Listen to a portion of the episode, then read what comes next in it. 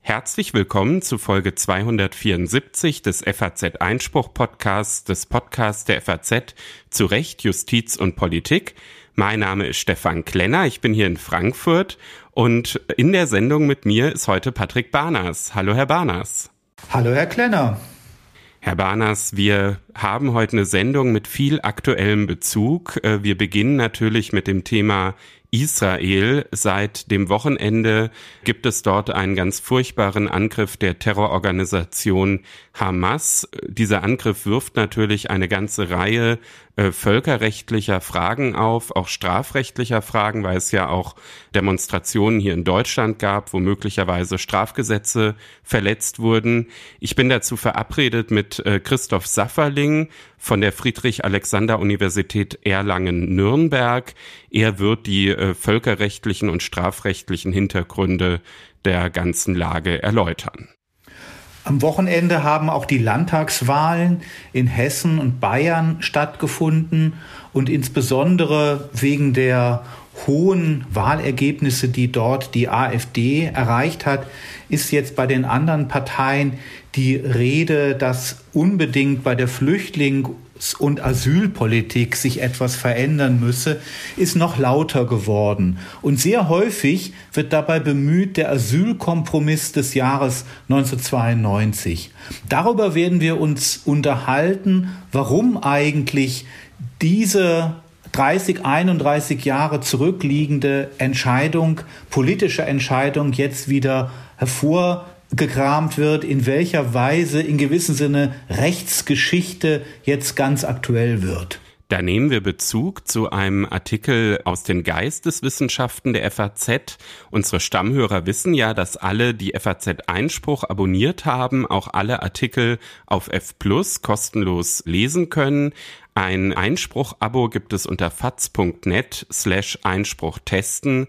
Da hat man dann die Möglichkeit, auch das Ganze schriftlich nochmal nachzuvollziehen.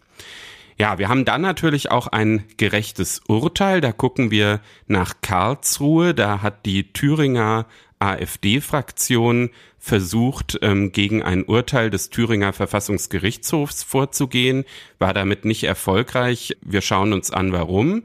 Und ganz zum Schluss haben Sie uns auch wieder was Literarisches mitgebracht, Herr Barners. Ja, es ist im gewissen Sinne das äh, sowohl allgemeinste als auch einschlägigste Buch, was man sich zu unserem gesamten Podcast vorstellen kann, nämlich ein Buch der Dresdner Rechtsprofessorin und Rechtstheoretikerin Sabine Müller-Mall mit dem Titel Verfassende Urteile. Da geht es darum, was überhaupt ein Urteil ist und wann überhaupt ein Urteil gerecht genannt werden kann. Also ein grundsätzliches Werk in einer sehr, sehr spannenden Sendung. Dann hören wir jetzt zunächst das Interview mit Professor Safferling. Am vergangenen Samstag startete die Terrororganisation Hamas einen Überraschungsangriff auf Israel, der Stand heute Morgen 1200 Tote forderte und Tausende Verletzte. Über 100 Menschen wurden entführt. Israel bombardierte daraufhin zahlreiche Ziele im Gazastreifen, wo ebenfalls hunderte Menschen ums Leben kamen. Wie ist das alles völkerrechtlich zu fassen? Dazu bin ich nun mit Christoph Safferling verabredet. Er ist Professor für Strafrecht, Strafprozessrecht, internationales Strafrecht und Völkerrecht an der Friedrich-Alexander-Universität Erlangen-Nürnberg, außerdem Direktor der Internationalen Akademie der Nürnberger Prinzipien.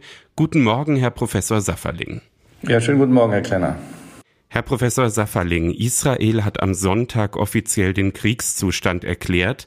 Ist das, was seit dem Wochenende in Israel stattfindet, auch völkerrechtlich ein Krieg?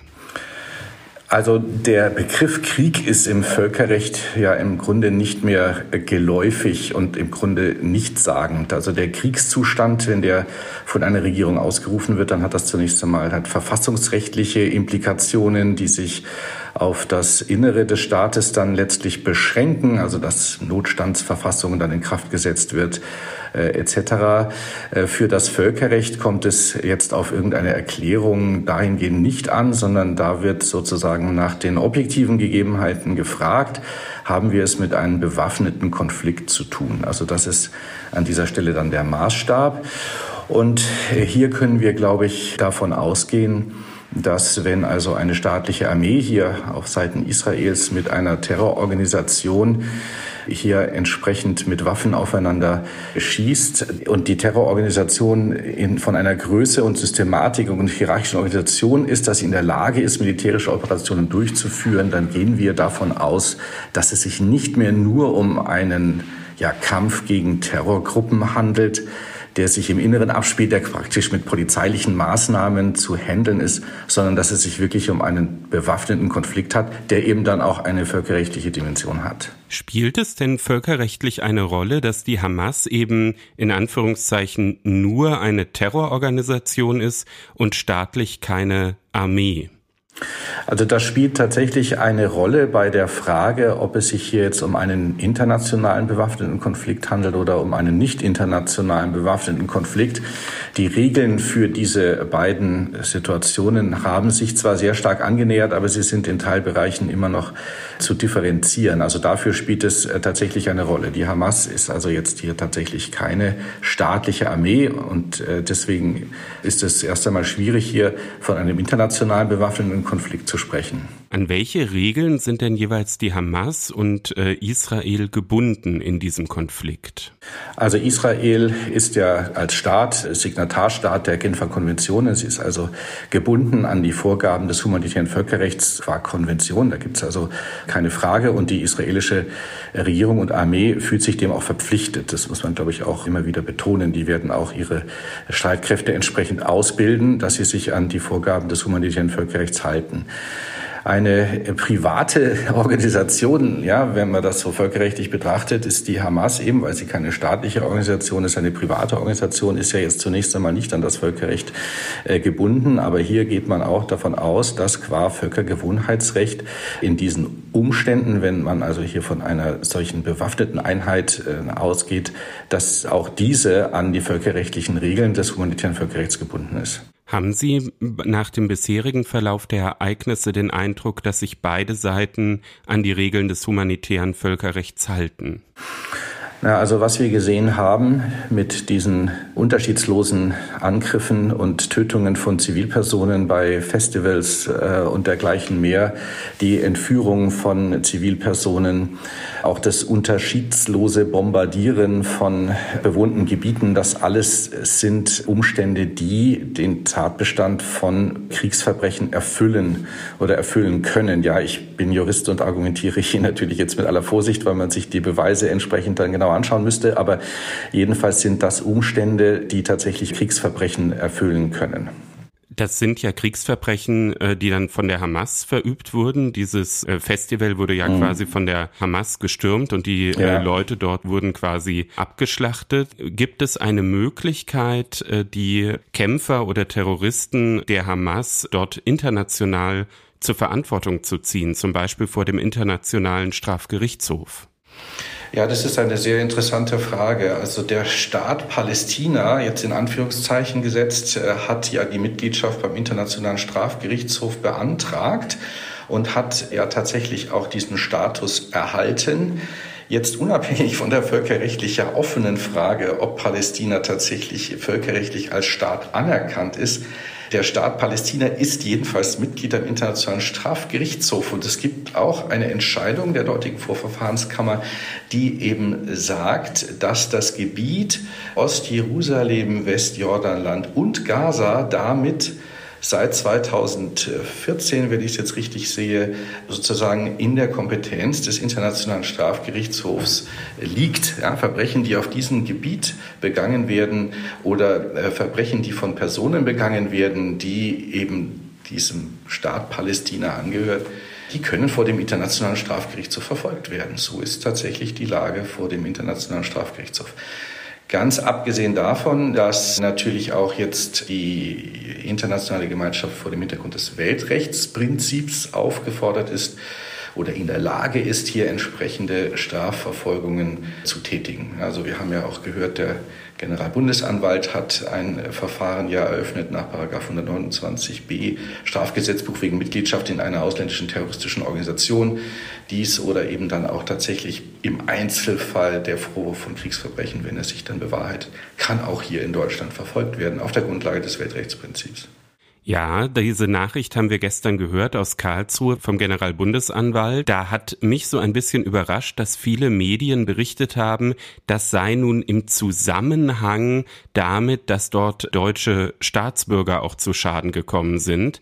Da habe ich mich so ein bisschen gefragt, wäre das denn eigentlich überhaupt erforderlich gewesen, weil das Weltrechtsprinzip, das sagt doch gerade, dass es einen solchen Bezug zu deutschen Staatsbürgern eigentlich nicht geben muss, oder? Ja, nee, da haben Sie völlig recht. In der Tat, das Weltrechtsprinzip, Paragraph 1 Völkerstrafgesetzbuch, lässt ja gerade eine irgendwie besonderen Verbindung zu der Bundesrepublik äh, vermissen. Das ist ja gerade der Charme, wenn ich so sagen darf, am Weltrechtsprinzip dass also hier deutsche Strafgerichtsbarkeit ausgeübt werden kann für den Fall der internationalen Verbrechen, unabhängig davon, wo diese Tat begangen worden ist.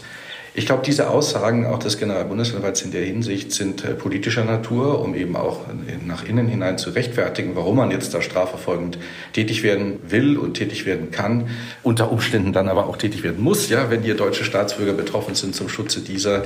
Ähm, also das ist, glaube ich, eher jetzt politisch, rein rechtlich. Auf der Grundlage des Weltrechtsprinzips wäre das jedenfalls nicht erforderlich dann bestehen ja, wenn man jetzt rein rechtlich das Ganze betrachtet, eigentlich ganz gute Chancen, die Angriffe der Hamas zu ahnden, sowohl vor dem Internationalen Strafgerichtshof als eben auch vor deutschen Gerichten wäre das rechtlich zumindest möglich. Wie schätzen Sie die äh, praktische Umsetzung ein? Ist das Ganze auch realistisch? Ja, jetzt wird man erstmal schauen müssen, wie jetzt dieser Konflikt, der ja gerade offensichtlich heiß ist, ja, wenn der sich abgekühlt hat, wie dann die, äh, wie dann die Situation ist. Ähm, Strafverfahren können natürlich immer nur dann durchgeführt werden, wenn sie einen konkreten Vorwurf haben gegen eine konkrete Person. Das Strafrecht richtet sich ja nicht gegen Staat oder gegen eine quasi staatliche Einheit oder gegen eine Terrororganisation, sondern richtet sich ja immer gegen Individuen. Das heißt, sie müssen dann Individuen identifizieren, die sich hier schuldig gemacht haben und dann können sie strafverfolgend äh, tätig werden. Das ist auch Aufgabe eben der Staatsanwaltschaft, der Anklagebehörde, auch in Den Haag hier entsprechend vorzugehen. Das wird man sehen, äh, wie das dann passiert, dass man auf jeden Fall jetzt schon beginnt, auch diese unglaublich furchtbaren Videos, die man hier auch auf den sozialen Kanälen da sieht, auswertet und entsprechend dahingehend untersucht, ob Kriegsverbrechen stattgefunden haben und ob man Täter identifizieren kann. Das sollte sich von selbst verstehen. Ich gehe auch davon aus, dass das passiert. Soweit äh, der Blick auf die Hamas. Natürlich müssen wir auch einen Blick auf Israel, also quasi auf die andere Seite werfen. Da ist es natürlich unbestritten, dass Israel in einer solchen Situation ein Selbstverteidigungsrecht hat. Wie weit geht dieses Selbstverteidigungsrecht? Ja, das ist eine ganz heikle Frage, nicht wahr? Also das Selbstverteidigungsrecht als solches ist beschränkt durch den Grundsatz der Verhältnismäßigkeit. Das heißt, es darf natürlich immer nur so viel an Selbstverteidigungsgewalt angewendet werden, wie erforderlich ist, um die Gefahr und den Angriff, der hier besteht, tatsächlich zu beseitigen.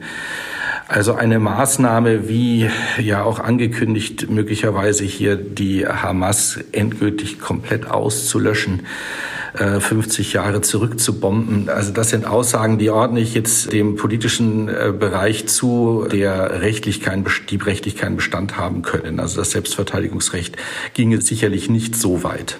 Ist der Einsatz von Bodentruppen durch das Selbstverteidigungsrecht gerechtfertigt? Also da kommen wir in ganz, ganz schwierige völkerrechtliche Fragestellungen hinein, ja, weil wir dann möglicherweise erstmal klären müssten, was ist denn jetzt eigentlich, beziehen wir das jetzt eben auf diesen Bereich des Gazastreifens, was ist das denn jetzt völkerrechtlich? Ist das noch besetztes Gebiet äh, von Israel, aber jetzt partiell geräumt mit einer autonomen Verwaltung? Ist es doch schon ein Staat oder ein Quasi-Staat? Das sind alles Fragen, die man im Grunde lösen müsste, bevor man die Frage der Invasion von Bodentruppen dann auch tatsächlich rechtlich ansprechen könnte. Denn also wenn es ein besetztes Gebiet ist, dann kann Israel auch dafür Sorge tragen, dass auf diesem gesetzten Gebiet Ruhe herrscht und die terroristischen äh, Aktivitäten eingestellt werden. Ist es allerdings ein unabhängiger Staat oder ein Quasi-Staat, dann hat man hier Souveränitätsaspekte zu berücksichtigen. Also wir bewegen uns hier auf einem ganz, ganz schmalen Grad dessen, was da völkerrechtlich zulässig ist. Sicher muss also das vielleicht so als Gradmesser der Kampf gegen den Terror, der Kampf gegen die Angriffe seitens eben dieser Terrororganisation im Vordergrund stehen. Das, was hier als Maßnahmen eben ergriffen wird, das wird man akzeptieren müssen unter, und das ist eben auch das Wichtige, größtmöglicher Schonung der Zivilbevölkerung. Und da natürlich vor Ort faktisch zu unterscheiden, ist natürlich auch nicht leicht, aber das muss der Maßstab sein, die größtmögliche Schonung der Zivilbevölkerung. Ja, Israel hat jetzt angekündigt, die Lieferung von Nahrungsmitteln, Strom, Wasser und Benzin mhm. in den Gazastreifen zu mhm. blockieren. Verträgt sich das mit dem Grundsatz der größtmöglichen Schonung der Zivilbevölkerung? Ja, das sehen Sie natürlich jetzt ganz richtig hier im Zusammenhang. Also es ist auch im römischen Statut als Kriegsverbrechen vorgesehen, wenn man die Bevölkerung vorsätzlich verhungern lässt. Wenn man das mal jetzt hier in Zug von diesen Minimalbedingungen des Lebens mal sich vor Augen stellt, dann fällt das da natürlich erstmal drunter. Hier steht jetzt aber vorsätzlich, ja, vorsätzliches Verhungern lassen. Da würde ich jetzt schon sagen, dass man in einem gewissen Bereich, wenn man das mal für ein paar Tage macht und sagt, das ist jetzt militärisch notwendig, um auch die Terroristen dann hier sozusagen äh, kalt zu stellen und vom Nachschub abzuschneiden, wäre das möglicherweise jetzt, bitte verstehen Sie mich nicht falsch, nicht moralisch, aber rechtlich zulässig, aber auf gar keinen Fall über einen längeren Zeitraum. Also das würde ich für ausgeschlossen halten, eben unter diesem Aspekt dieses Kriegsverbrechens, was hier im römischen Statut ja auch explizit genannt ist, genauso im Übrigen Völkerstrafgesetzbuch genannt ist und dem Grundsatz eben der größtmöglichen Schonung der Zivilbevölkerung. Und das ist ein wirklich gängiger Grundsatz des humanitären Völkerrechts. Das steht da ganz dick oben drüber. Hm, ähnlich hat gestern auch schon der UN-Hochkommissar für Menschenrechte argumentiert. Droht denn Israel auf UN-Ebene als Staat dann auch nochmal eine rechtliche Sanktion? Das ist ja so ein bisschen anders wie bei der Hamas. Die kann ja als Staat hm. nicht sanktioniert werden, weil sie eben kein Staat ist. Israel ist aber ein Staat. Gibt es da dann nochmal andere Sanktionsmöglichkeiten?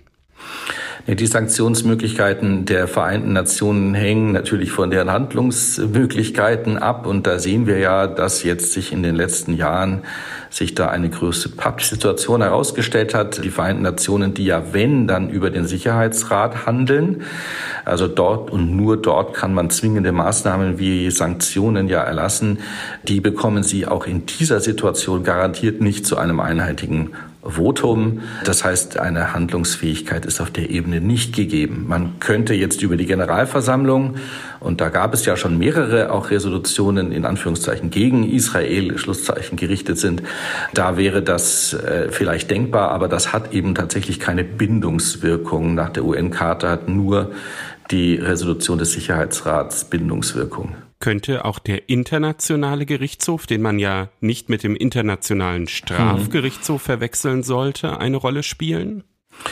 Der internationale Gerichtshof könnte hier eine Rolle spielen. Man könnte ihn hier anrufen. Er wurde ja auch schon mal in der Situation angerufen, jetzt tatsächlich von der Generalversammlung, um ein Gutachten gebeten hinsichtlich des Baus des Zaunes der Mauer zwischen Westjordan und Israel durch Israel. Das kann man machen. Das hat jetzt aber für die unmittelbare Situation, glaube ich, auch wenig Effekt, denn die Verfahren dort dauern in der Regel sehr, sehr lange. Ja, und da glaube ich, davon hat man jetzt nichts, wenn man den jetzt hier anruft. Ein anderer Staat, der möglicherweise ja auch involviert ist, ist der Iran. Da gibt es mhm. unterschiedliche Berichte zu. Man kann zumindest sagen, dass er die Hamas unterstützt. Mhm. In welcher Weise genau ist umstritten. Ab wann wäre auch der Iran an dem Konflikt im völkerrechtlichen Sinne beteiligt? Naja, wir haben ja in den letzten Monaten häufig darüber gesprochen, ab wann ist denn die Bundesrepublik Deutschland Kriegspartei in Bezug auf die Ukraine, wenn hier Waffen geliefert werden. Ja, die ähnliche Situation ergibt sich oder die ähnliche Fragestellung ergibt sich jetzt hier und da gilt auch das Gleiche, solange hier keine iranischen äh, Truppen operieren in diesem Konfliktgebiet, ist Iran auch nicht Kriegspartei. Also man könnte möglicherweise auf internationaler Ebene oder auf EU-Ebene weitere Sanktionen natürlich gegen den Iran dann vereinbaren. Das kann man politisch tun, aber jetzt rein völkerrechtlich betrachtet ist der Iran jetzt hier keine Kriegspartei. Aber ist da das Völkerrecht nicht etwas naiv? Also ist es nicht so, dass das quasi, ich sag jetzt mal etwas flapsig, dazu verführt, dass sich jeder Staat seine Terrororganisation hält hm. und dann völkerrechtlich aus dem Schneider ist? Ja, also wenn man jetzt äh, man verschiedene äh, Formen natürlich auch der Verantwortlichkeit jetzt äh, unterscheiden. Also wenn man jetzt möglicherweise auch über Reparationen nachdenkt, über Schadenersatzforderungen, die diese Terrororganisation angerichtet hat, da könnte man vielleicht darüber nachdenken, ob man sagt, der Iran hat die finanziert und deswegen ist Iran als Staat hier der, derjenige, der die Fäden in der Hand hat, der hier kontrolliert und deswegen ist er dafür verantwortlich. Das wäre völkerrechtlich auch denkbar, eine solche Argumentation. Wenn wir jetzt aber hier über Kriegsrecht reden, dann steht sich ja gleich gleich die Frage, wenn Iran Kriegspartei ist, darf jetzt Iran mit Waffengewalt angegriffen werden, weil er Kriegspartei ist? Und da wäre ich eben vorsichtig, genauso wie umgekehrt wir, wenn wir der Ukraine hier in der Bundesrepublik oder sonstigen westlichen Staaten der Ukraine Waffen liefern, hat ja Russland nicht die Möglichkeit, jetzt hier Berlin anzugreifen, weil Deutschland Kriegspartei ist. Und das ist eben nicht der Fall. Eine solche Kriegshandlung wäre völkerrechtswidrig. An der Stelle ist das Völkerrecht dann vielleicht auch eine Art Stoppschild für einen Flächenbrand in der Region, muss man sagen. Ich würde mit Ihnen aber schon noch mal gerne darüber sprechen, wie stark insgesamt das Völkerrecht hier ist. Sie haben vorhin, als ich Sie nach der Verhältnismäßigkeit gefragt habe, auch was den Einsatz von Bodentruppen anbetrifft, gesagt, das ist eine ganz, ganz schwierige Entscheidung, weil es letztlich auch davon abhängt, welchen Status äh, eben der Gazastreifen hat. Das ist ja sehr, sehr kompliziert. Es mhm. ist eben so, dass es einerseits in gewisser Weise besetztes Gebiet gibt, auf der mhm. anderen Seite aber eben die Palästinenser dort auch eine gewisse Autonomie haben und dann auch innerhalb der Palästinenser es nochmal unterschiedliche äh, Gruppen gibt, die da eigentlich die Herrschaft beanspruchen. Faktisch ja. hat eben die Hamas den Anspruch braucht das Völkerrecht für solche komplizierten Lagen neue Regelungen? Geht es noch zu sehr von dieser Vorstellung aus, es gibt immer einen handlungsfähigen Staat und damit ist eigentlich alles klar. Also, dass das Völkerrecht äh, hier und an anderen Stellen an seine Grenzen gerät, das ist sozusagen ein offenes Geheimnis. Ja, und in der Tat, äh, Völkerrechtssubjekte sind die Staaten und sonst erstmal niemand. Und man muss also jedes Handeln, wie Sie es ja auch gerade gesagt haben, irgendwie äh, staatlich absichern, zurückbinden, damit man hier eine völkerrechtliche Verantwortlichkeit dann konstruieren kann. Ob das jetzt dem aktuellen Status entspricht, die die Welt jetzt gerade so sieht, äh, das äh, kann man, wenn man auf die eine Seite guckt, bejahen, auf der anderen Seite dann wieder bezweifeln. Ja, also wenn Sie jetzt in die Ukraine gucken, da haben wir einen handfesten Krieg zwischen zwei Staaten. Das haben wir vielleicht gar nicht mehr für möglich gehalten. Aber aber äh, sowas gibt es offensichtlich äh, immer noch. Und jetzt in Israel haben wir jetzt so eine äh, Situation, in der nicht ganz klar ist, wo da die staatlichen Verantwortlichkeiten liegen und wo die staatlichen Grenzen hier gezogen sind. Israel-Palästina ist natürlich ein Konflikt, den es hier seit dem Ende des Zweiten Weltkriegs gibt. Das ist eine Sondersituation und ich glaube jetzt nicht, dass wir jetzt konkret dafür ähm, speziell das Völkerrecht ändern, ändern müssen das wird noch äh, dauern, bis sich hier äh, irgendwie eine Situation eingestellt hat, die wir sagen können, das ist eine verlässliche, nachhaltige Friedenssituation. Die völkerrechtlichen Maßnahmen, die man hier ergreifen kann, die haben in der Tat Grenzen. Äh, man muss halt gucken, dass die Volksgruppen vor Ort, die Staaten, die da involviert sind, sich am Verhandlungstisch versöhnen. Das muss das Ziel jeglicher internationaler Politik sein. Ja, da gibt's dann vielleicht auch einfach einen Handlungsvorrang der Politik, muss man sagen, wo das Recht eben dann auch nicht alle Probleme lösen kann. Herr Professor Safferling, Sie sind nicht nur Völkerrechtler, Sie sind auch Strafrechtler. Deshalb möchte ich mit Ihnen auch noch auf einen anderen Aspekt dieser ganzen Materie zu sprechen kommen. Mhm. Wir haben am Wochenende Jubelszenen in Berlin gesehen. Es gab mhm. ähm, Solidaritätsdemos für die Hamas. Das ist mhm. ähm, schwer erträglich, sich das alles mhm. anzugucken, gerade in, in Deutschland. Welche strafrechtlichen Grenzen gibt es für solche Demonstrationen? Ja, also wir haben natürlich in der Bundesrepublik Deutschland äh, die Meinungsfreiheit als eines der obersten Gebote unseres Grundgesetzes. Aber die Meinungsfreiheit ist, und so steht das auch schon im Grundgesetz selbst drin, beschränkt durch die allgemeinen Gesetze.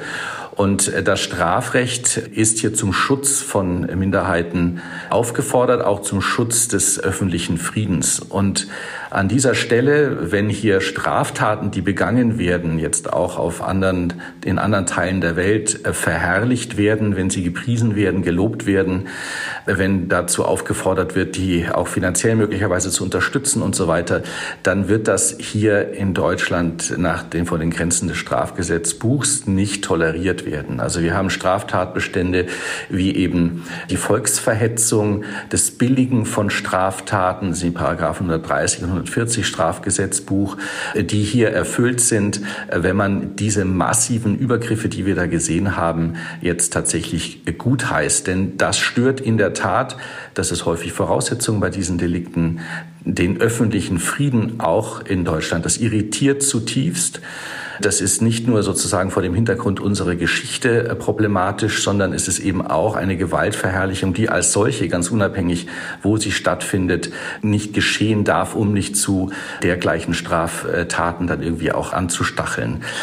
Im Übrigen halte ich den Begriff der Staatsräson, den mal Bundeskanzlerin Merkel hier geprägt hat und der jetzt wieder auch von Bundeskanzler Scholz aufgegriffen worden ist in dieser Hinsicht, dass es also deutsche Staatsräson sei, an der Seite Israels zu stehen und solche Aussagen hier auch nicht zu tolerieren, für keinen sehr gelungenen äh, Begriff. Das ist nicht irgendwie erzwungene Staatsräson, sondern äh, das ist aus dem Teil unserer deutschen Geschichte heraus Teil unserer Verantwortung und der ist gesellschaftlich ganz tief äh, Ich glaube auch, dass die meisten, die Großteil der Bevölkerung äh, da überhaupt gar keine Zweifel aufkommen lässt. Deswegen sagt das Strafgesetzbuch im Grunde nur das, was die Bevölkerung auch in Deutschland tatsächlich sieht und will und gut heißt. Und da braucht man den Begriff der Staatsräson nicht. Ist für die Erfüllung dieser Straftatbestände, die Sie angesprochen haben, das ausdrückliche Gutheißen dieser Terrorakte äh, notwendig? Also muss man ausdrücklich sagen, ich finde das gut? Oder reichen auch konkludente Handlungen wie zum Beispiel äh, das Verteilen von Süßigkeiten anlässlich dieses Angriffs? Also sicherlich müssen die Handlungen und die Aussagen immer in dem Kontext, in dem sie geschehen, dann äh, bewertet werden äh, hinsichtlich ihrer äh, beleidigenden Wirkung, ihrer verhetzenden Wirkung oder ihrer Billigungswirkung. Das heißt, sie müssen die Worte billigen oder aufhetzen jetzt nicht verwenden. Allein aber das Verteilen jetzt von Süßigkeiten, wenn es jetzt als solches im Rahmen eben einer Versammlung von Personen besteht, äh, das wäre schwierig. Aber wenn Sie es im Kontext mit anderen Aussagen, mit Plakaten, mit vielleicht Videos, die da gezeigt werden, mit Bildern, die gezeigt werden, verknüpfen, dann kommen sie eben jetzt hier doch in den Tatbestand der Billigung von Straftaten. Viele Teilnehmer solcher Demonstrationen haben eine doppelte Staatsbürgerschaft, also einen deutschen Pass und äh, die Staatsangehörigkeit eines anderen Landes. Es gibt Forderungen, aufgrund der Teilnahme an solchen Demonstrationen die deutsche Staatsangehörigkeit zu entziehen. Wie ist das rechtlich möglich? Also das ist in der Tat einfach vom Grundsatz her schwierig, denn in unserem Artikel 16 des Grundgesetzes ist es im Grunde nicht vorgesehen, dass wir die Staatsangehörigkeit entziehen. Ja, das ähm, resultiert letztlich auch wieder aus unserer Geschichte heraus, wo eben Juden, Jüdinnen in die äh, Staatsbürgerrechte aberkannt worden sind. Ja, solche Situationen ähm, durch die Nürnberger Rassegesetze 1935, das äh, wollen wir ein für alle Mal hinter uns gelassen haben. Deswegen entziehen wir die deutsche Staatsbürgerschaft grundsätzlich nicht. Das heißt, es ist eine unrealistische Forderung? Nach der jetzigen Lage und der grundgesetzlichen Lage würde ich sagen, ja. Das heißt, man müsste die Verfassung sogar ändern, um das anzupassen. Das würde ich so sehen, ja. Ja, das ist möglicherweise dann ja noch eine spannende Debatte, die uns äh, bevorsteht. Das war ein Einblick sowohl in die völkerrechtliche Lage als auch in die strafrechtliche Lage hier in Deutschland, die sich aufgrund des Angriffs der Hamas auf Israel vom Wochenende ergeben hat. Mein Gesprächspartner war Christoph Safferling. Er ist Professor für Strafrecht, Strafprozessrecht, internationales Strafrecht und Völkerrecht an der Friedrich-Alexander-Universität Erlangen-Nürnberg, außerdem Direktor der Internationalen Akademie der Nürnberger Prinzipien. Herzlichen Dank, Herr Professor Safferling. Sehr gerne, Herr Klenner. Schönen Tag. Am vergangenen Sonntag haben Landtagswahlen in Hessen und Bayern stattgefunden. Die AfD hat dort ihren Stimmanteil deutlich erhöhen können. In Hessen wurde sie sogar zweitstärkste Kraft. Und seitdem hat sich die Debatte über die Asylpolitik in der Bundespolitik nochmal deutlich verstärkt. Der bayerische Ministerpräsident Markus Söder hat auch eine Grundgesetzänderung wieder ins Spiel gebracht. Auch vorher war das schon angedeutet worden, unter anderem von Wolfgang Schäuble und sogar von Bundespräsident Steinmeier. Und passend dazu haben wir heute in der FAZ auf der Seite Geisteswissenschaften eine Kritik, ein ja doch sehr deutliches Werk. Die Legende vom Asylkompromiss heißt der Artikel des Historikers Janosch Stoiber. Herr Barnas, wo setzt die Kritik des Autors an? Denn erstmal scheint ja so dieser Asylkompromiss von 1992, der dann 1993 als Verfassungsänderung umgesetzt wurde, schon eine Folie zu sein, auf die sich Politik beziehen kann. Ja, eine Folie, die auch wieder einmal natürlich dem Macht die kulturelle Plausibilität unseres Verfassungspatriotismus zeigt. Das liegt den Politikern natürlich nahe, jetzt wo sie sich schon ziemlich in die Enge gedrückt sehen, die Situation als sehr brenzlig einschätzen. Mein, wir müssen doch jetzt etwas tun, dass man sich dann halt auf die Verfassung besinnt und auch darauf besinnt, dass eben die Verfassung geändert werden kann, dass die Verfassung auch in gewissem Sinne praktikabler gemacht werden kann. Diese Erinnerungen äh, verbinden sich mit diesem sogenannten Asylkompromiss von 1992. Und die Kritik des Autors, ja, die ist in gewissem Sinne auch, deswegen steht der Artikel auf der Seite Geisteswissenschaften vielleicht nicht völlig verkehrt, die ist in gewissem Sinne auch ein bisschen methodisch. Ihm ist aufgefallen, dass hier Politiker sich zu Wort melden, was in sich natürlich völlig legitim ist. Man muss sich dann nur ansehen, was sie inhaltlich sagen die als Zeitzeugen sprechen, die sich sozusagen persönlich dafür verbürgen.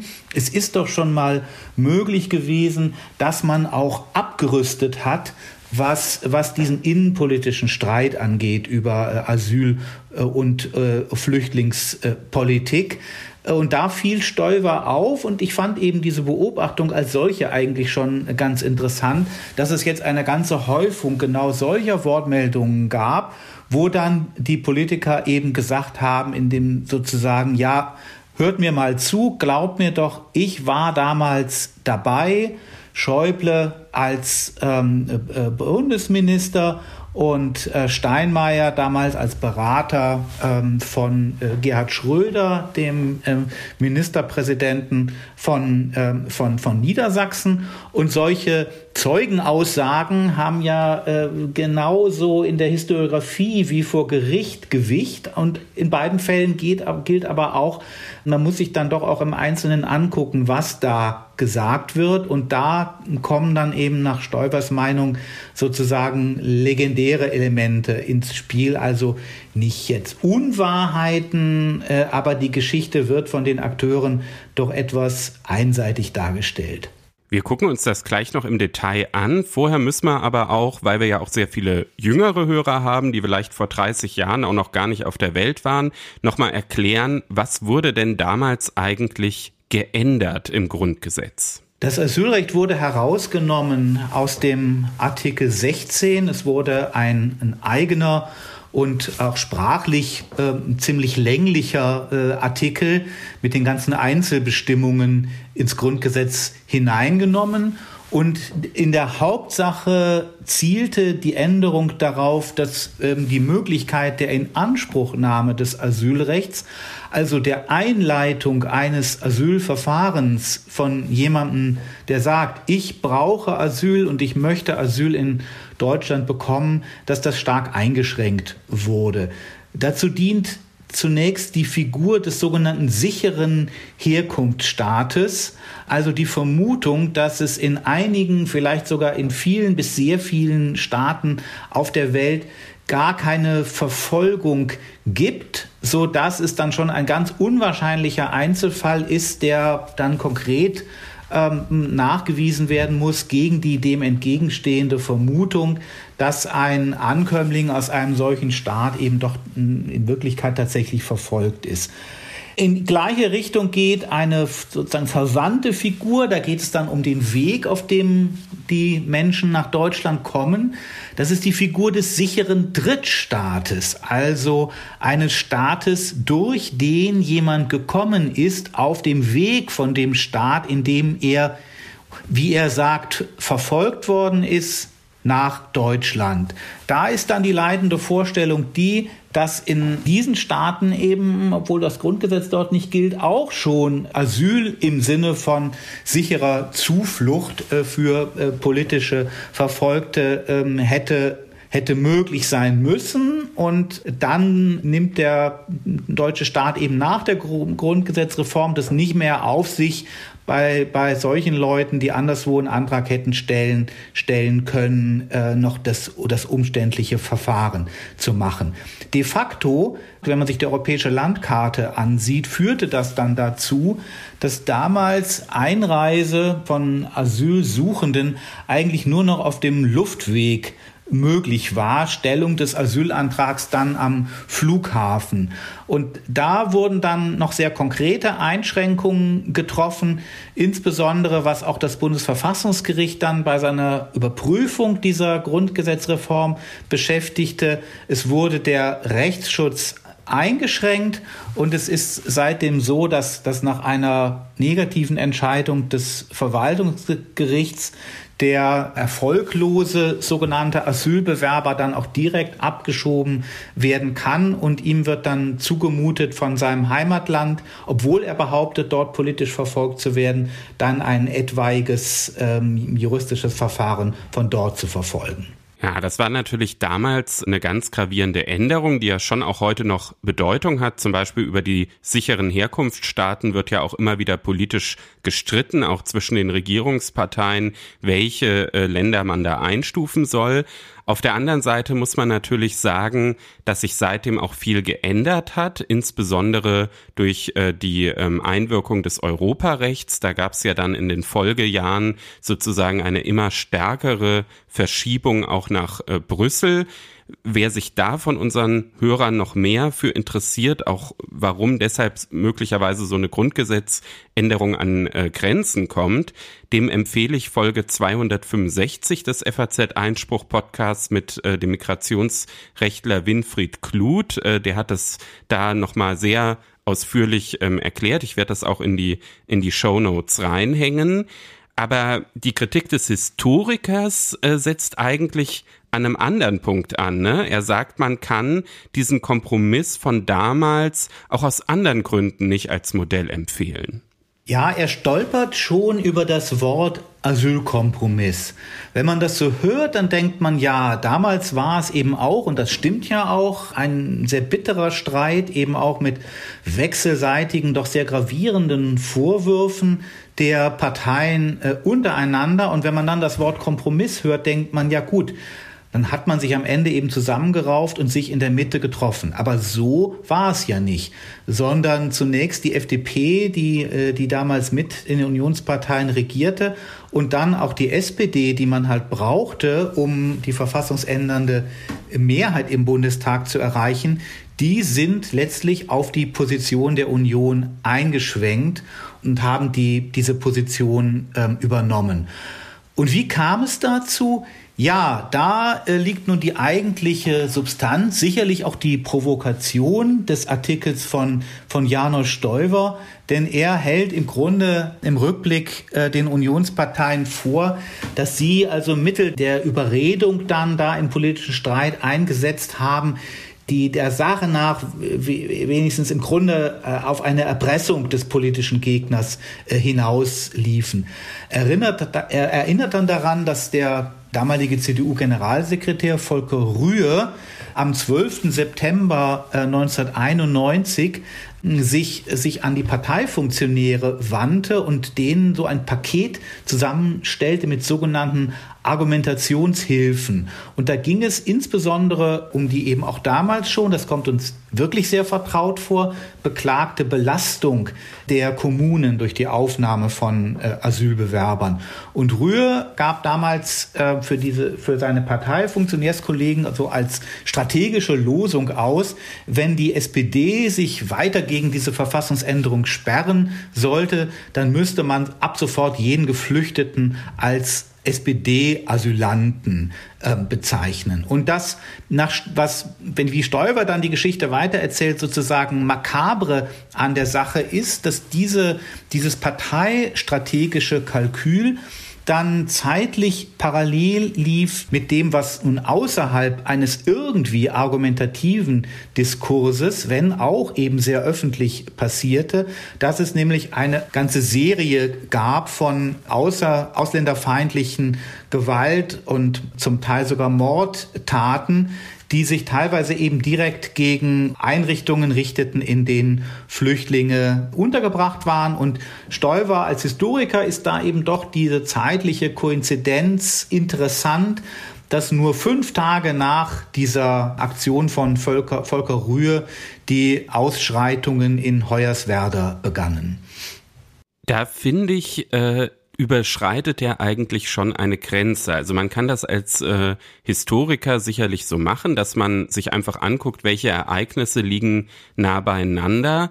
Ich muss sagen, an dem Punkt, Sie haben ja den Artikel auch vorab äh, zu, zu lesen gegeben, habe ich dann schon so gedacht, äh, das ist ein bisschen unverschämt, weil wenn man das zu Ende denkt, dann ist es ja eigentlich so, dass ein Politiker gar nicht mehr sozusagen auch eine eine Kampagne, das kann man sicherlich sagen. Die haben damals eine, eine Kampagne gemacht, die CDU, zu so einem politischen Thema machen kann, nur weil er dann damit rechnen muss, dass irgendwelche verrückten, solche menschenverachtenden Aktionen machen. Ist es nicht ein bisschen schwierig, das wirklich so nebeneinander zu stellen? Naja, so, so explizit sagt er das nicht. Er geht eben aus von, den, von dem, was heute erzählt wird über diesen Asylkompromiss.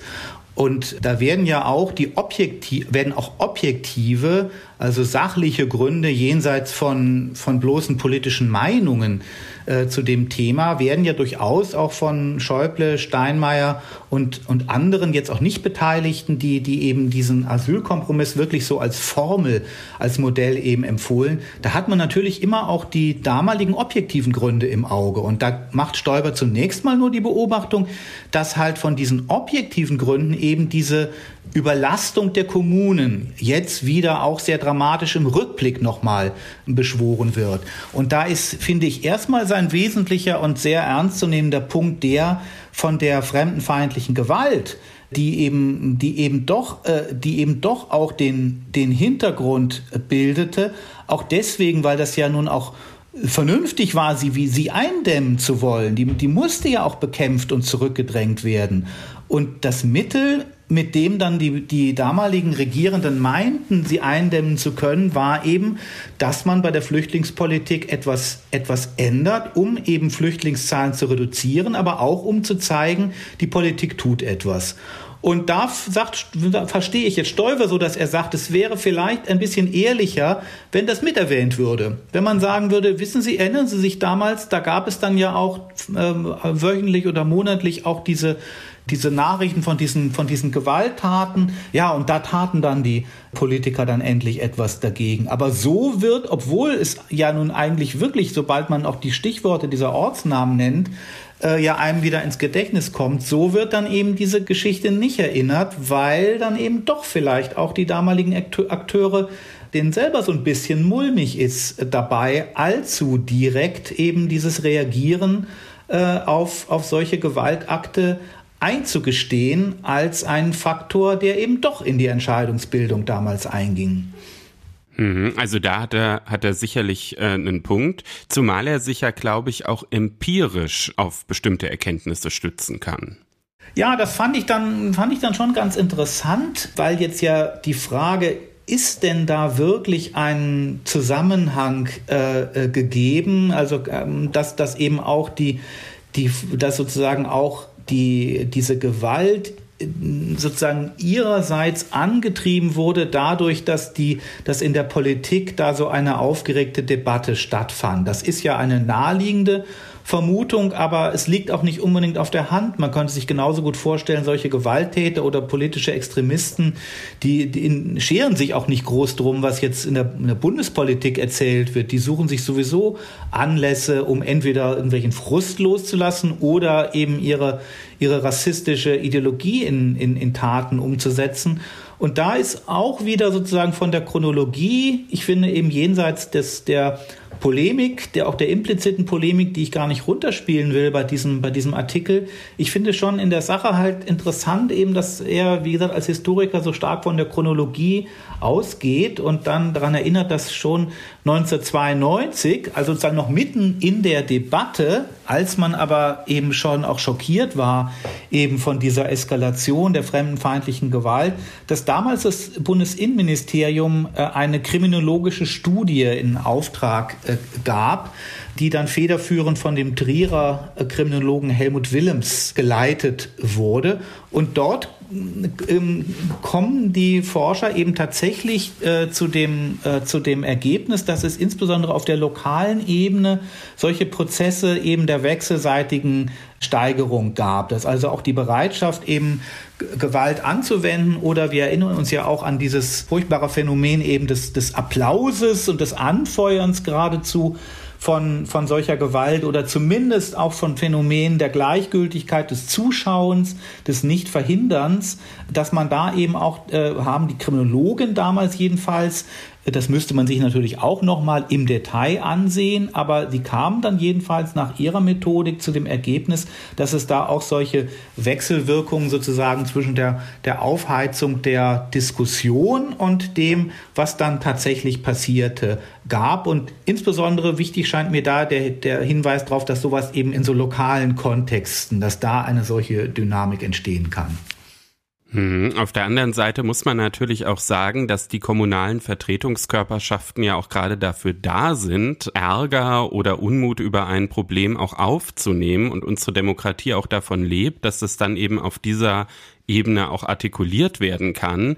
Das heißt aber, das wird sicherlich äh, von den Kriminologen auch nicht nahegelegt, wenn man jetzt völlig auf eine Erörterung dieser äh, Fragen verzichten würde, sozusagen aus Angst, dass man damit dann irgendwelche äh, Debatten aufheizt, die am Ende zu solchen schrecklichen Ereignissen führen, ähm, wäre das vielleicht auch demokratiepolitisch ein bisschen schwierig.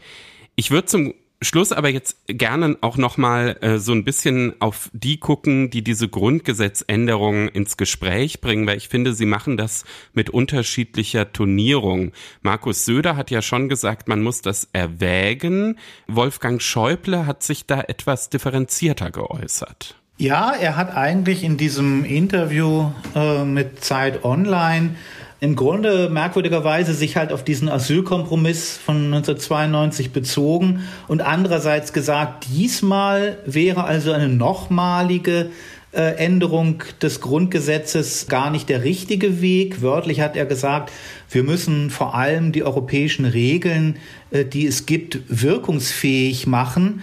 Und ja, äh, da ist man eben im Grunde ja damit konfrontiert, dass diese europäischen Regeln, die es gibt, tatsächlich ja dem, was damals zunächst mal nur die deutschen Politiker vereinbart haben, eben dieses System anzunehmen. Es gibt vor allem auch diese sicheren Drittstaaten, denen man dann die Abwicklung von Asylverfahren überlassen kann. Das wurde ja eigentlich auf der europäischen Ebene dann durch dieses System der, der Dublin-Verordnungen dann ähm, über, über, übernommen und umgesetzt. Aber man sieht jetzt eben politisch, dann doch im Rückblick auch eine Schwäche eben dieses Kompromisses von 1992, dass da in gewissem Sinne die Rechnung ohne den Wirt gemacht wurde und äh, Kosten dann auf die äh, anderen Staaten abgewälzt äh, wurden, von denen Deutschland sagte eben, ja, das ist ja sicher, diese Grenzstaaten der EU, da geht es ja überall sicher zu, da müssen die Leute ja nicht, äh, nicht nach, nach Deutschland äh, hineinkommen und bei uns eben unsere Verwaltungsgerichte ähm, äh, belasten. Also in gewissem Sinne kann man es fast umdrehen und liegt ein bisschen ein legendäres Moment dieser Geschichte vom Asylkompromiss auch darin, dass man ehrlicherweise sagen muss, es ist jetzt 30 Jahre her und es zeigen sich eben auch Dinge, die man damals nicht bedacht hat und die sich vielleicht auch als kontraproduktiv erwiesen haben. Der schließt sehr, sehr gut an äh, das Interview mit Winfried äh, Kluth an, auf das ich schon hingewiesen habe. Das sind genau auch Punkte, die er damals im FAZ-Einspruch-Podcast auch angesprochen hat. Ich würde zum Schluss, Herr Barners, noch eine Sache gerne mit Ihnen durchdenken. Nehmen wir mal an, die Politik entschließt sich jetzt doch dazu, das Asylgrundrecht nochmal zu reformieren, unabhängig von dem, was in äh, Europa geschieht, besteht dann nicht irgendwann auch die Gefahr, dass Karlsruhe sagt, das geht jetzt doch zu weit? Das fürchtet man natürlich äh, immer und man würde eigentlich ja auch denken, dieses Asylrecht selbst in seiner reduzierten, aber vielleicht doch auch auf seinen Kern reduzierten Form ist dann so etwas Fundamentales, dass man irgendwann auch als Ende der Änderbarkeit und dann vielleicht auch der Geduld von Karlsruhe kommt. Andererseits muss man auch sagen, ein Systemwechsel, also das, was dann ja doch damals nicht gemacht worden ist, eine Umstellung von einem Individualgrundrecht auf eine sogenannte Institutsgarantie, wie es jetzt der CDU-Politiker Thorsten Frei ja aus dem Bundestag ins Spiel gebracht hat. Ein solcher Systemwechsel wäre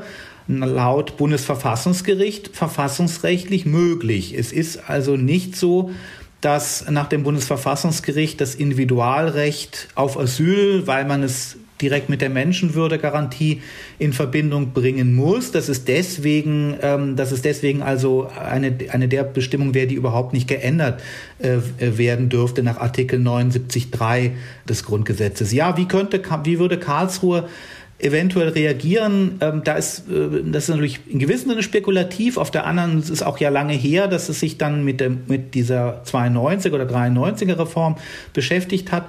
Trotzdem fand ich jetzt beim Wiederlesen auch doch instruktiv die Sondervoten, die es im, es gab ja insgesamt drei Urteile damals zu, zu drei äh, Teilkomplexen dieser Asylrechtsreform.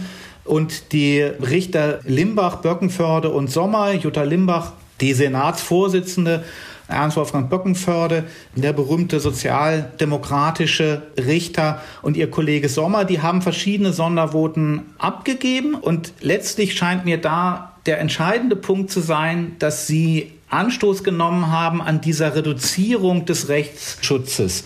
Ähm, dass man das also nicht noch weiter drehen kann, so würde ich es jetzt mal formulieren, was sozusagen die Pointe der Sondervoten ist, da wo die Sondervoten schon auch etwas ansprechen, was dann einen, vielleicht auch mal eine Mehrheit von Richtern so sehen könnte, dass man diesen Rechtsschutz nicht so weit reduzieren darf, dass er im Grunde nur noch fiktiv äh, wäre. Ich würde es mal so zuspitzen, konkret. In Großbritannien wird ja gerade versucht, sozusagen unser Flughafenmodell jetzt noch weiter zu treiben und die ähm, Verfahren völlig auszulagern in einen anderen Staat, der mit den Asylsuchenden nichts zu tun hat, aber eben bereit wäre, diese Verfahren durchzuführen. Das würde zu weit gehen. Ja, das, das dieses Ruanda-Modell, ich, ich weiß gehen. nicht, würden Sie vielleicht auch so einschätzen. Ja. Da könnte ich mir sagen, wie immer das dann sozusagen rechtstechnisch begründet würde, dass da das Bundesverfassungsgericht sagen würde, also das, äh, das äh, verstößt dann doch irgendwie auch gegen das Selbstbild Deutschlands als eines Rechtsstaates, dass man sich quasi eines anderen Staates bedient, um solche letztlich auch unerfreulichen Dinge wie diese äh, heiklen äh, Verhandlungen dann quasi am anderen Ende äh, der Welt abzuwickeln. Ja, ich glaube, das kann man, kann man schon so festhalten, dass äh, so ein Ruanda-Modell, was ja auch in Großbritannien, muss man sagen, rechtlich hoch umstritten ist, äh, dass das sicherlich zumindest in der Form, wie es äh, Großbritannien jetzt favorisiert hat, dass das sicherlich in Karlsruhe keinen Bestand hätte. Ja, es ist ein super spannendes Thema. Wir werden das natürlich im Blick halten, auch schauen, ob jetzt wirklich für die Rechtspolitik da auch Folgerungen draus gezogen werden oder ob das erstmal nur vielleicht auch aufgrund äh, der Landtagswahlen sehr schnell erhobene Forderungen waren, die dann aber gar nicht so äh, große Konsequenzen haben. Wir bleiben natürlich im Einspruch-Podcast an der Sache dran. Unser gerechtes Urteil kommt diesmal vom Bundesverfassungsgericht und wenn man ganz streng ist, dann ist es gar kein Urteil. Es ist nämlich die Nichtannahme einer Verfassungsbeschwerde der Thüringer AfD-Fraktion. Darüber hat die dritte Kammer des Zweiten Senats des Bundesverfassungsgerichts in der vergangenen Woche entschieden hat sich allerdings für die Begründung ziemlich viel Platz genommen, was äh, nicht bei allen Kammerbeschlüssen der Fall ist. Deshalb besprechen wir es heute. Herr Barners, worum ging es genau? Die Verfassungsbeschwerde richtete sich gegen ein Urteil des thüringischen Verfassungsgerichtshofs vom 16. Dezember 2020, das die thüringische AfD-Fraktion im Landtag auf dem Weg der abstrakten Normenkontrolle herbeigeführt hatte. Und äh, sie begehrte die Kontrolle der Thüringer Verordnung über die Härtefallkommission im Aufenthaltsrecht. Es gibt eine Kommission, die monatlich tagt in Thüringen und die dann Personen benennt, von denen sie der Meinung ist, dass die, obwohl sie eigentlich ausreisepflichtig sind als, als Ausländer, dass aus dringenden humanitären oder persönlichen Gründen, so sieht es der Text der Verordnung vor, dass eben von deren Ausweisung abgesehen werden soll und dass diese Personen einen Aufenthaltstitel erhalten sollen. Und auf die entsprechende Vorlage dieser Kommission hin entscheidet dann das Innenministerium, ob tatsächlich so verfahren wird. Diese Kommission besteht aus neun Mitgliedern. Den Vorsitz führt der Staatssekretär des Innenministeriums. Zur rechtlichen Grundlage muss man sagen, äh, dass diese Verordnung wurde auf der Grundlage des Aufenthaltsgesetzes, also eines Bundesgesetzes aus dem Jahr 2004 erlassen. Alle Bundesländer haben solche im Härtefall Kommissionen und nur in den Bundesländern Hamburg und Hessen wurden sie durch Landesgesetz eingerichtet überall sonst durch Verordnung. Mit anderen Worten, hier dieses, dieser Versuch der thüringischen AfD, die thüringische Kommission zu Fall zu bringen, ist sozusagen nicht nur ein, ein thüringisches Experiment, sondern äh, die AfD greift da, da eben doch ein ziemlich zentrales Element unseres Aufenthalts- und Ausweisungsrechts an. Und die Argumente, mit, wenn sie in Thüringen durchgeschlagen wären, äh, müssten die, diese Argumente, wo es insbesondere darum geht, nach Meinung der AfD ähm, wäre eben ein spezielles Gesetz nochmal nötig auf Landesebene. Das müsste dann ja auch in, hätte in allen anderen Bundesländern dann auch gelten müssen. Ha, dass es da grundsätzlich ein Gesetz geben muss für so eine Kommission, das scheint ja erstmal eigentlich nicht so fernliegend zu sein. Äh, da kann die AfD natürlich dann eben verweisen auf das Demokratieprinzip der nicht nur der thüringischen äh, Verfassung und dann näher hin auch die sogenannte Wesentlichkeitstheorie unserer Verfassungsinterpretation überhaupt, also den Gedanken, dass wesentliche Entscheidungen, insbesondere grundrechtsrelevante Entscheidungen vom Gesetzgeber selbst getroffen werden müssen. Hier ist es allerdings ja nun so, es gibt ja ein Gesetz, es gibt eben dieses äh, Aufenthaltsgesetz auf Bundesebene Und die AfD-Fraktion in Erfurt wollte nun erreichen, dass gesagt wird, ja, aber wer dann wirklich in so einer Kommission sitzt, das ist dann doch so wichtig für das, was hinterher sich ergibt als Ergebnis, dass eben diese, diese Kommission, dass das im Gesetz eben näher hätte geregelt, geregelt werden müssen. Ja, was missfällt der AfD an der Zusammensetzung der, der Kommission? Die staatliche Sphäre, wenn man die Kommunen ihr auch zuschlägt, haben dort eigentlich ähm, die Mehrheit. Das sind also, die benennen fünf eben dieser, dieser neun Mitglieder. Vier Sitze sind dann für Vertreter wenn man so will, die AfD würde es vielleicht nicht so nennen, der Zivilgesellschaft vorgesehen. Das sind die Landesärztekammer, die Liga der freien Wohlfahrtspflege, die je einen Vertreter nominieren äh, und auch beide Kirchen. Insbesondere an der Mitgliedschaft der Kirchen hat die AfD Anstoß genommen. Da vermutet man offenbar zu viel Barmherzigkeit gegenüber äh, Ausländern und man verweist dann eben darauf, naja, so wichtig seien doch die Kirchen im Bundesland Thüringen mit nur 30-prozentiger Kirchenmitgliedschaft nicht. Wo, worauf kann sich nun, konnte sich nun eben schon der, die Normkontrolle und dann noch einmal der Versuch der Verfassungsbeschwerde überhaupt stützen?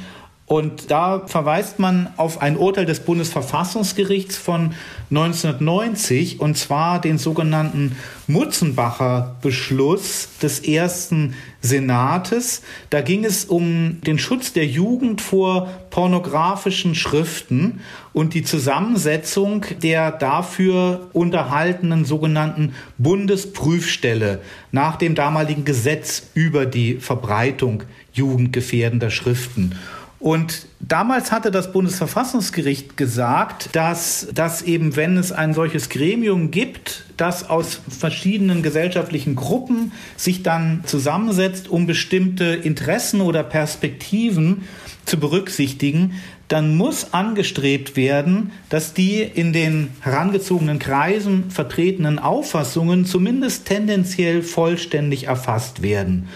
Und das ist genau der Punkt, wo die AfD ansetzt. Sie sagt, na ja, wenn da zwei Vertreter der Kirchen sind und dann auch noch diese Liga der freien Wohlfahrtspflege, wo die Caritas und die Diakonie auch noch mal äh, die größten Mitspieler sind, dann ist das keine auch nur ansatzweise vollständige Erfassung der Auffassungen, die man eben darüber haben kann in Thüringen, was soll wirklich als ein humanitärer Grund einen eigentlich ausreisepflichtigen äh, Ausländer in Thüringen zu belassen, was soll wirklich als ein solcher Grund gelten können? Ja, und da hat sie ja eigentlich schon einen Punkt. Ne? Also die gesellschaftliche Bandbreite ist da nicht äh, vollständig äh, abgebildet. Ähm, die Analogie scheint nahe zu liegen. Trotzdem ist die AfD in Karlsruhe nicht durchgedrungen. Ja, und man kann das sogar noch mal verstärken, sozusagen diese Verwunderung, die man auf den ersten Blick haben kann, dass sie nicht durchgedrungen ist, wenn man sich diesen Präzedenzfall äh, von 1990 ansieht. Denn es ist so, dass in dem Gesetz über die jugendgefährdenden Schriften, dass da diese Zusammensetzung dieser Prüfstelle durchaus genau geregelt ist. Also jedenfalls viel spezifischer als eben im Aufenthaltsgesetz die Zusammensetzung der Kommission. Denn das Aufenthaltsgesetz sagt, überhaupt, sagt eben nur, es können solche Kommissionen eingerichtet werden. Es sagt nicht, wer da drin sitzen soll.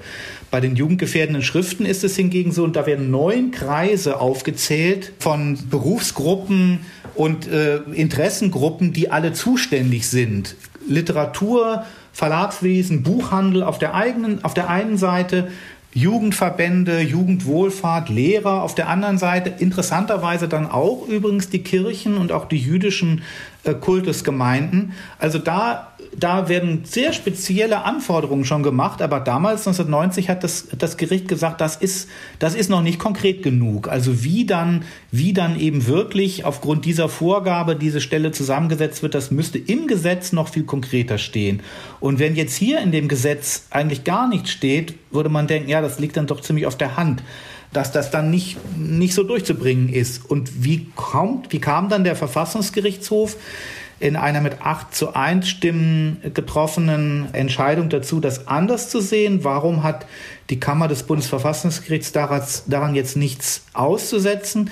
Man macht da einen formalen Unterschied und sagt, diese Bundesprüfstelle, die trifft die Entscheidungen selbst. Also diese Entscheidungen zur Indizierung, de facto zum Verbot eben eines Buches, die werden von dieser Prüfstelle selbst getroffen.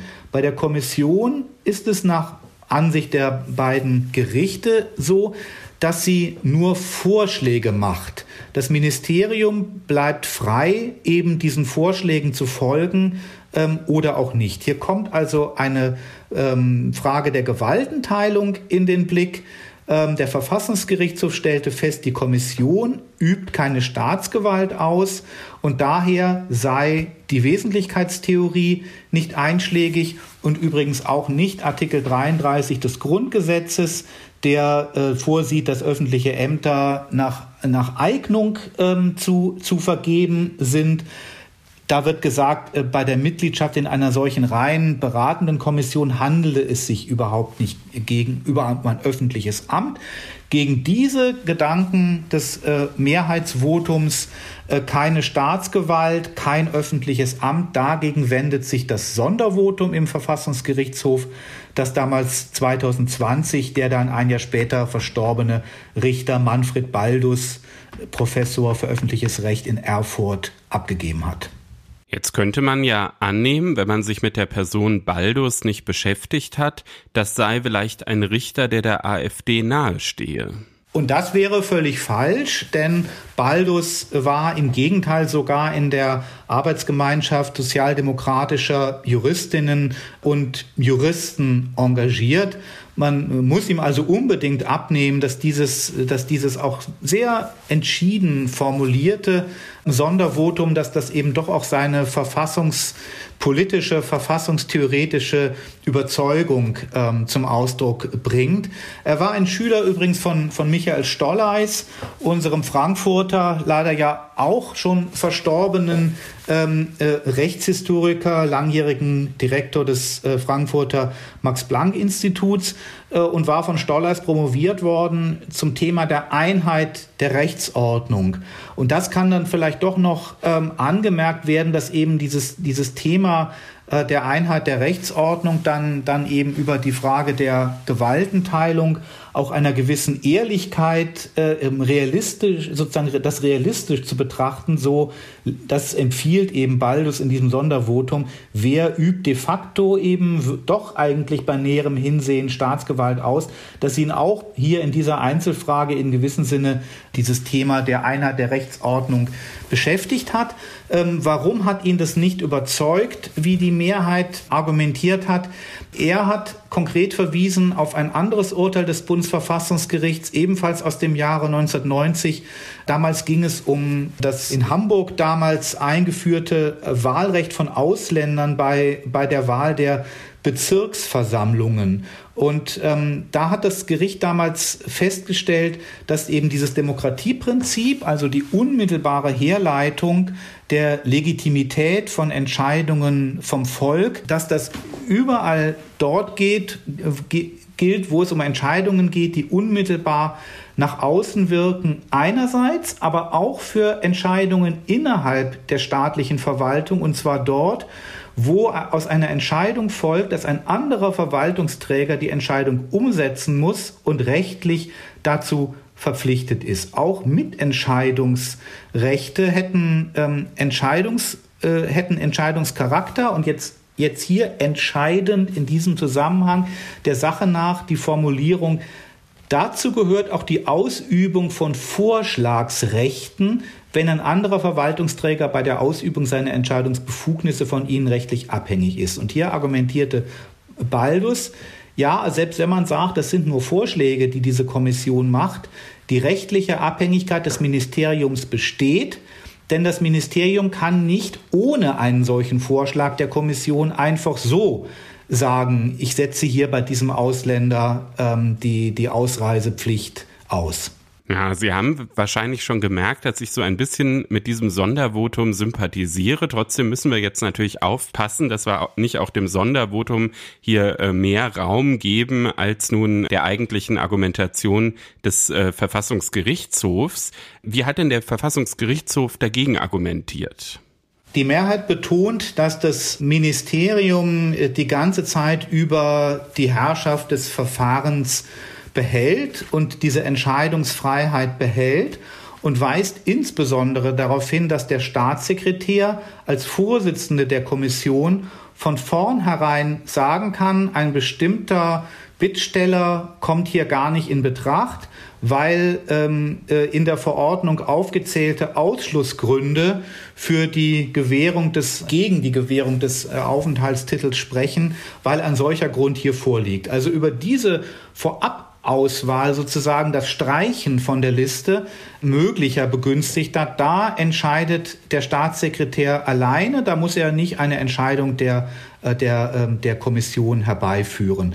Die Kammer in Karlsruhe, in der in der übrigens die, die Richterin Wallrabenstein mitgewirkt hat, die sich wissenschaftlich schon mal ziemlich kritisch mit dieser Aus, Ausländerwahlrechtsjudikatur des äh, Bundesverfassungsgerichts, als sie noch nicht Richterin war, beschäftigt hat.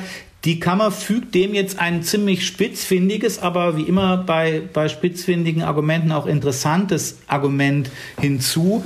Die AfD und mit ihr dann eben auch Baldus beklagen, dass es hier im Grunde eine Systemdurchbrechung gibt der, der rechtsstaatlichen Gewaltenteilung zugunsten exekutiver Willkür in dem dann eben die Exekutive, wenn sie nur den entsprechenden Vorschlag bekommt der, der Kommission, sich auch über ein Gerichtsurteil, das die Abschiebung eines Ausländers angeordnet hat, hinwegsetzen kann.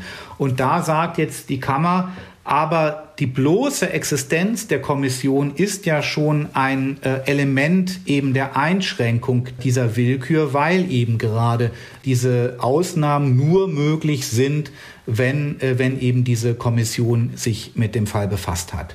Ja, das ist ein, ein spitzfindiges und in der Tat sehr interessantes äh, Argument. Vielleicht müssen wir zum Schluss noch sagen, wir haben jetzt sehr viel über diese landesverfassungsrechtliche Rechtsprechung äh, gesprochen. Aufhänger war ja eigentlich, dass Karlsruhe das Ganze nicht zur Entscheidung angenommen hat, die Verfassungsbeschwerde. Warum haben das die Richter nicht gemacht? weil, weil die Richter in Karlsruhe äh, sich zwar mit den, mit den gleichen Fragen dann beschäftigt haben wie ihre Kollegen in Erfurt, aber sozusagen auf einer anderen Ebene und auch unter Anlegung eines anderen, nämlich für dann hier für den Beschwerdeführer, die AfD-Fraktion, ungünstigeren äh, Maßstab.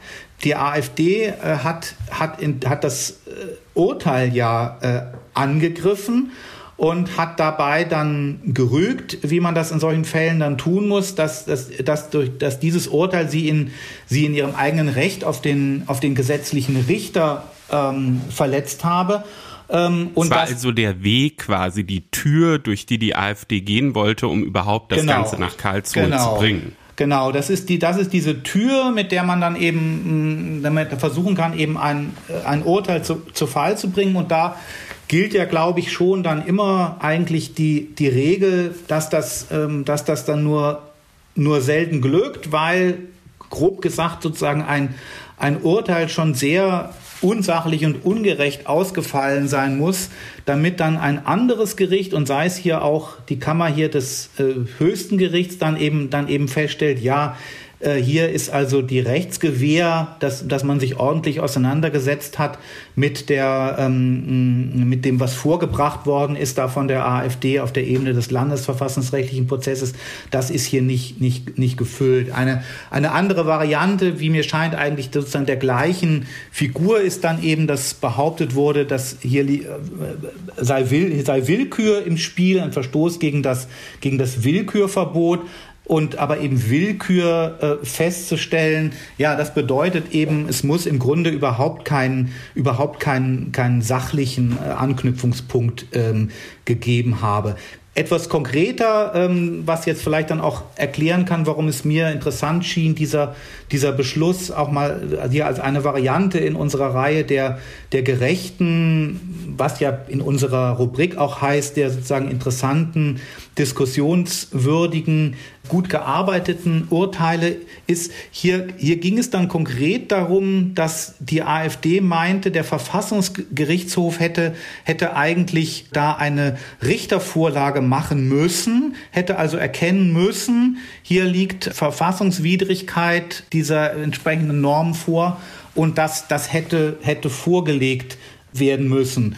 Und da, äh, da hat man dann ja so einen Moment der sozusagen des, ähm, des, äh, des, des freien Willens, äh, der, der Willensbildung eines, äh, eines Gerichts, was sich sogar eben Gedanken eben über diese Verfassungswidrigkeit machen kann und diesen Gedanken dann wiederum in ein Verfahren einbringt und durch so eine, durch so eine Vorlage dann, dann einen Beschluss eines anderen oder, oder höheren Gerichts herbeiführt. Und da, da scheint mir doch so sozusagen, was die innerjuristische oder innerhalb der Justiz eingehaltene Arbeitsteilung angeht, dann hier interessant, dass, dass äh, die Kammer des Bundesverfassungsgerichts ähm, betont, dass es halt letztlich dann schon auf die, äh, äh, auf die Rechtsauffassung eben des, des äh, Gerichts äh, da, da ankommt, das vorliegen könnte, dass also die Vorstellung, man könnte dann, obwohl das Gericht gar nicht vorliegen will, von außen sagen, ihr hättet aber vorlegen müssen, dafür müssten eben auch solche, solche Gründe sozusagen dieser, dieser evidenten ähm, Willkürlichkeit oder Rechtswidrigkeit dann, dann, dann vorlegen, damit man sozusagen quasi im Nachhinein von außen dann ein, ein Verfahren so ummodeln kann, dass man, dass man sozusagen den anderen Richtern in den Mund legt, das hättet ihr aber uns unbedingt hierher schicken müssen, das hättet ihr doch sehen müssen.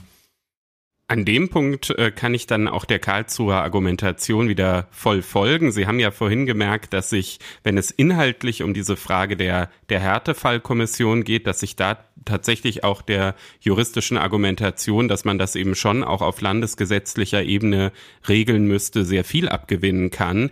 Trotzdem finde ich es eben auch richtig, dass das äh, Bundesverfassungsgericht hier gesagt hat, solange das Ganze nicht willkürlich geurteilt wurde in Thüringen, mischen wir uns da auch nicht ein. Das ist ja im Grunde auch der föderale Gedanke, dass eben das Bundesverfassungsgericht keine Superrevisionsinstanz ist, wo man immer hingehen kann, wenn man irgendwie mit dem Landesverfassungsgericht nicht äh, zufrieden ist, sondern dass die Landesverfassungsgerichte eben auch eine eigene Autonomie haben und auch ihre eigenen Schwerpunkte setzen können.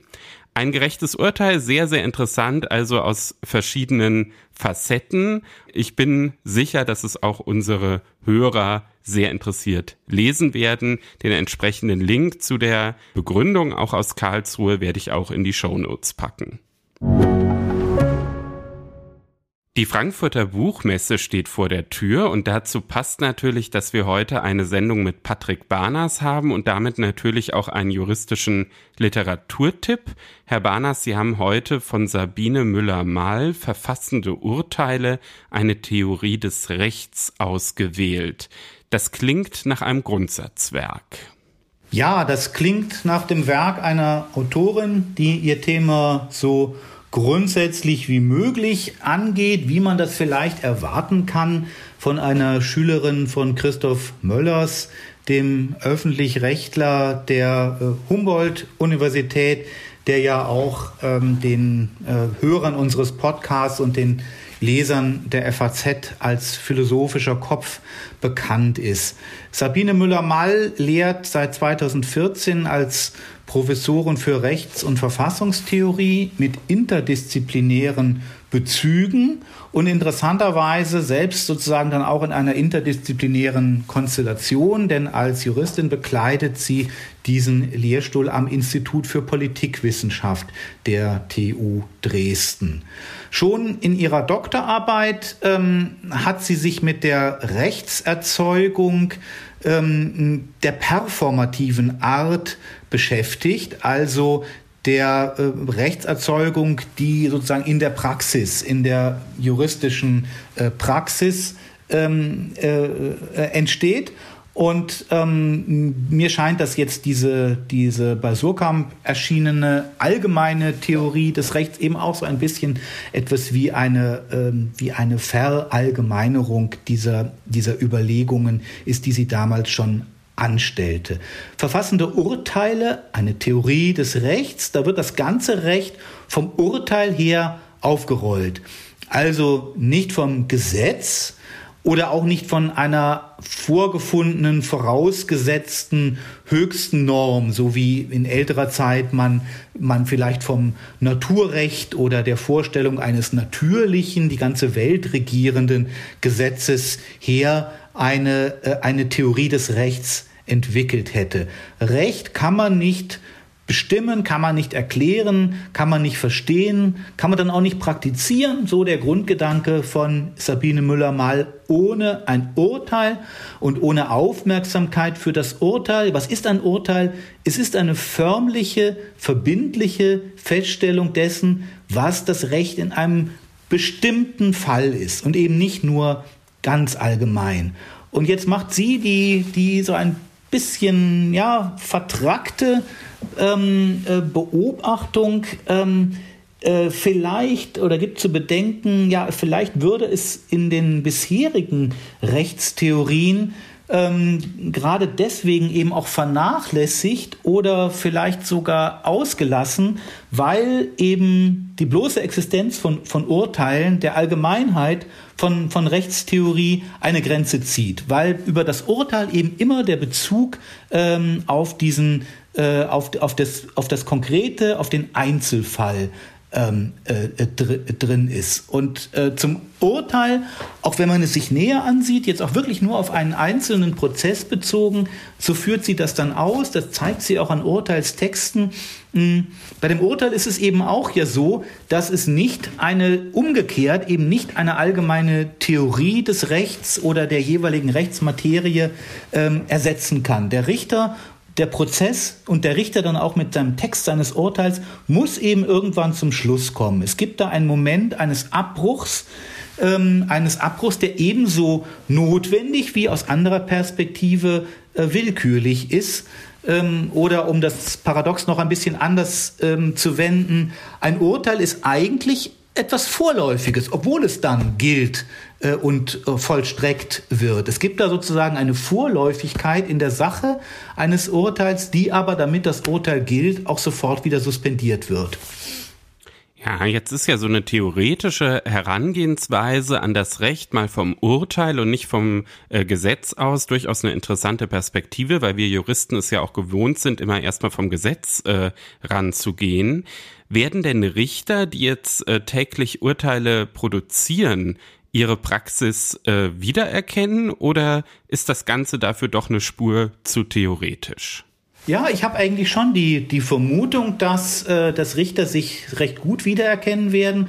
Vielleicht sogar mit dem, was ihnen selbst in, an ihrem Alltag, gerade dann, wenn die den sehr professionell abwickeln, ähm, ein, ein gewisses Unbehagen bereiten kann. Man kennt das ja von manchen Richtern, die dann zumindest so im Vertrauen sagen, ja, es ist eigentlich so, ähm, man, man hat dann eben, man weiß, was rauskommen soll, man hat die Akten gelesen, man weiß, was rauskommen soll, ja, da muss man sich ja nur noch hinsetzen und dann eben das, das, das, das, das Urteil schreiben. Sowas wird natürlich ironisch, selbstironisch formuliert. Es wird vielleicht auch nicht unbedingt öffentlich formuliert, um jetzt das Vertrauen der Adressaten der, der Urteile auch nicht zu, zu, äh, zu gefährden. Aber es ist trotzdem, äh, es ist trotzdem eigentlich recht, recht vertraut und es gibt manchmal sogar, ähm, sogar Richter, die das eben doch auch sozusagen öffentlich provokativ äh, so äußern. Also einer der bekanntesten, vielleicht der amerikanische ähm, Berufungsrichter äh, Richard, Richard Posner, der sozusagen zu seinen Kollegen gesagt hat, seien wir doch ehrlich, so, so, so arbeiten wir alle.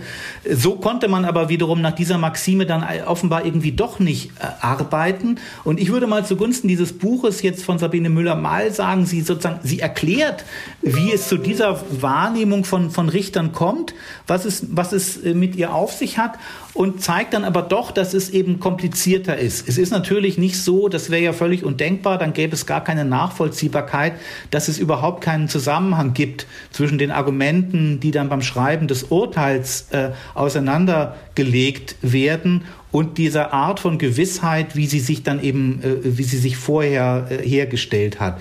Also man kann es vielleicht so formulieren, der Urteilstext, der dann geschrieben wird, der überschreibt die, die Urteilsfindung, die vorher da war und hm, ersetzt sie äh, sozusagen und dennoch treten die Spuren eben dieser äh, Urteilsfindung im geschriebenen Urteil auch wieder hervor. Und was das Praktische angeht, kann man auch dann noch verweisen darauf, dass der ähm, Rezensent bei uns in der FAZ in den neuen Sachbüchern, allerdings auch ein Wissenschaftler, Christian Neumeier, ähm, der äh, Christian Waldhoff an der Humboldt-Universität Assistent ist. Er hat eben gerade die phänomenologische Genauigkeit, also die Genauigkeit der Wiedererkennbarkeit der, der Phänomene des richterlichen Alltags hier hervorgehoben. Gerade gewisse stilistische oder rhetorische Eigenarten auch deutscher Urteilsformulierungen, die ganze Kunstlehre, wie man ein Urteil aufbaut, Unterscheidungen von Rubrum und Tenorierung und so weiter, das wird alles sehr konkret eben mit diesen theoretischen Überlegungen in Verbindung gebracht. Jetzt heißt das Buch ja nicht einfach Urteile, sondern verfassende Urteile. Was meint das Verfassende? Ja, ähm, da äh, finde ich, stolpert man drüber und bei der Lektüre des Buches kann man sich vielleicht auch fragen, hätte die Autorin nicht diese Stolperfalle doch auch dem, aus dem Weg räumen können.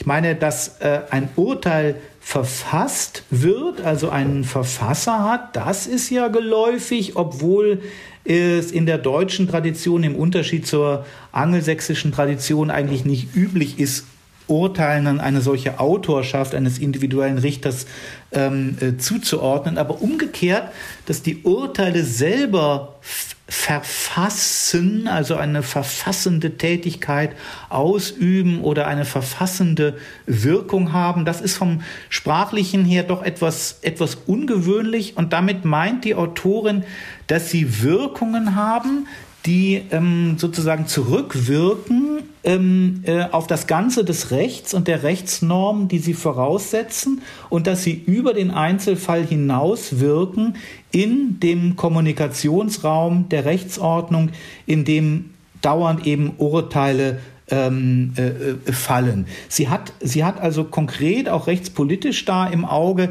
den großen Raum, den, den doch die Urteile der äh, Gerichtshöfe der Europäischen Union für die europäische Einigung äh, haben, wo ja durchaus auch diese äh, Rede von der, von der, etwa der Konstitutionalisierung, also einer quasi verfassungsgebenden oder, oder so etwas ähnliches wie Verfassungsfindung äh, bewirkenden äh, Tätigkeit äh, von Gerichten. Das ist auf dieser, äh, auf dieser europäischen Ebene eine durchaus gängige Vorstellung. Es wird dann manchmal gefragt, ist das dann mit der Demokratie ähm, als, als Fundament des Rechtsstaats äh, so vereinbar und so weiter. Und, und so abstrakt jetzt diese Theorie ist, die ich jetzt hier geschildert habe aus dem, aus dem Buch, ähm, das ist schon ganz klar, dass sie, dass die Autorin eben dieses politische Interesse hat, Begriffe dafür für, zur Verfügung zu stellen, wie man sich das eben vorstellen kann, dass ähm, solche Urteile eine Wirkung wie von, von, von, von quasi Verfassungstexten haben. Ich würde jetzt persönlich äh, als, als Leser hier eben als rechts, äh, äh, historisch, rechtstheoretisch interessierter Leser, der persönlich aber ja kein ausgebildeter ähm, Jurist ist und insofern auch nicht so genau weiß, wie nun, wie nun Urteile zustande kommen.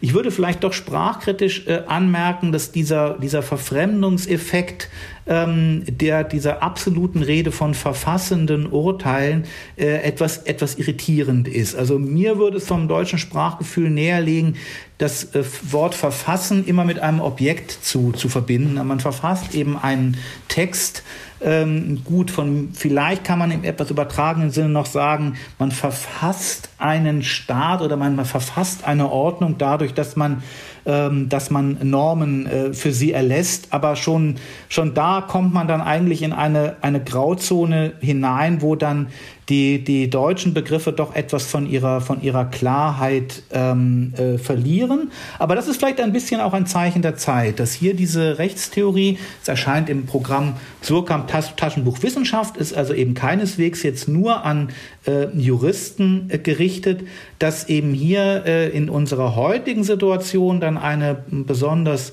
kluge und eben auch interdisziplinär interessierte ähm, Autorin einerseits sehr nah auch an die Tagespolitik herangeht, zum anderen ähm, ein großes Interesse an, an Philosophie und Allgemeintheorien hat, ähm, aber dass, ähm, dass ihren sprachlichen Mitteln vielleicht ein wenig von dem, von dem Schliff und von der Deutlichkeit, die dann für sich selber spricht, äh, fehlt, wie man das äh, in anderen Zeiten bei Autoren gehabt hätte, die früher in dieser Reihe veröffentlicht haben. Wenn man etwa an, an Ernst Wolfgang Böckenförde oder Dieter Grimm äh, denkt, beides allerdings Autoren, die sich dann auch durch das Verfassen von Urteilen als Bundesverfassungsrichter vielleicht auch nochmal einem späten zusätzlichen Training unterzogen haben, was das verständliche Formulieren angeht.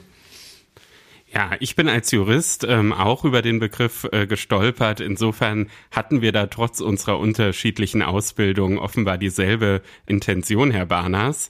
Auf jeden Fall wieder ein interessanter Literaturtipp, der sicherlich nicht nur wegen der Buchmesse, sondern auch sonst das Interesse unserer Hörer findet.